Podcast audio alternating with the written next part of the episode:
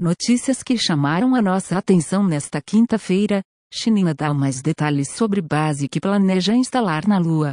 O estabelecimento de uma infraestrutura de comando, energia e comunicação da Estação de Pesquisa Lunar Internacional, IRS na sigla em inglês, terá início até o final da década, com habitat para seus taikonautas criado a partir de regolitos lunar ou da adaptação de tubos de lava. O plano vislumbra habitar a base lunar de forma permanente em meados da década de 2030 com objetivos de exploração comercial de recursos, observação astronômica, entre outros. As informações são do site IA Spectrum. Comissão aprova projeto que exige coleta biométrica de torcedores em estádios de futebol, o projeto de Lei 10.089-18 obriga a entidade responsável pela organização do evento a instalar aparelhos de identificação biométrica para identificar torcedores impedidos judicialmente de frequentar estádios esportivos. As informações são do site Convergência Digital. Cientistas criam a menor estrutura voadora do mundo, o microchip alado, do tamanho de um grão de areia, possui tecnologia ultra-miniaturizada, incluindo sensores, fonte de energia, antenas para comunicação sem fio e memória para armazenamento de dados. O dispositivo tem o potencial de monitorar doenças transmitidas pelo ar, contaminação ambiental e poluição do ar. As informações são do site Ciência Daily. Relatório do Marco Legal da Inteligência Artificial é finalizado, o texto determina a regulação da tecnologia para, apenas quando absolutamente necessário, facilitando a inovação na área. Além disso, a participação social interdisciplinar será fundamental para a adoção de normas que impactem o desenvolvimento e a operação desses sistemas. O relatório agora vai para o plenário da Câmara dos Deputados. As informações são do site Convergência Digital.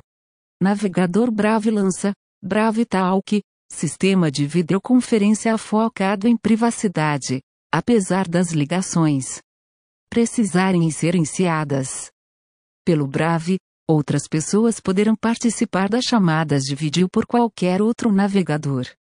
O serviço não salva nenhum tipo de metadado e utiliza como base o GTC as a Service, plataforma de videoconferência de código aberto. As informações são do blog do Brave. YouTube está testando novo recurso que permite baixar vídeos para o computador. Até o dia 19 de outubro, todos os vídeos na plataforma poderão ser baixados por padrão, mas o recurso estará disponível apenas para usuários Premium. O YouTube, no entanto, não fornecerá acesso aos arquivos de vídeo diretamente, que poderão ser visualizados apenas através da interface da plataforma mesmo sem conexão com a internet. As informações são do site TestCrunch. União Europeia propõe o USB-C obrigatório em todos os smartphones, incluindo iPhones. O objetivo da regra é reduzir desperdícios e lixo eletrônico.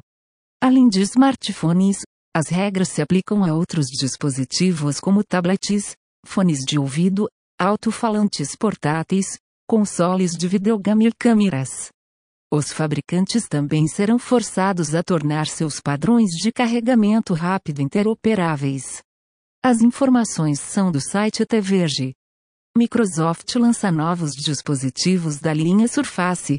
O destaque do evento ficou com o design do novo Surface Laptop Studio.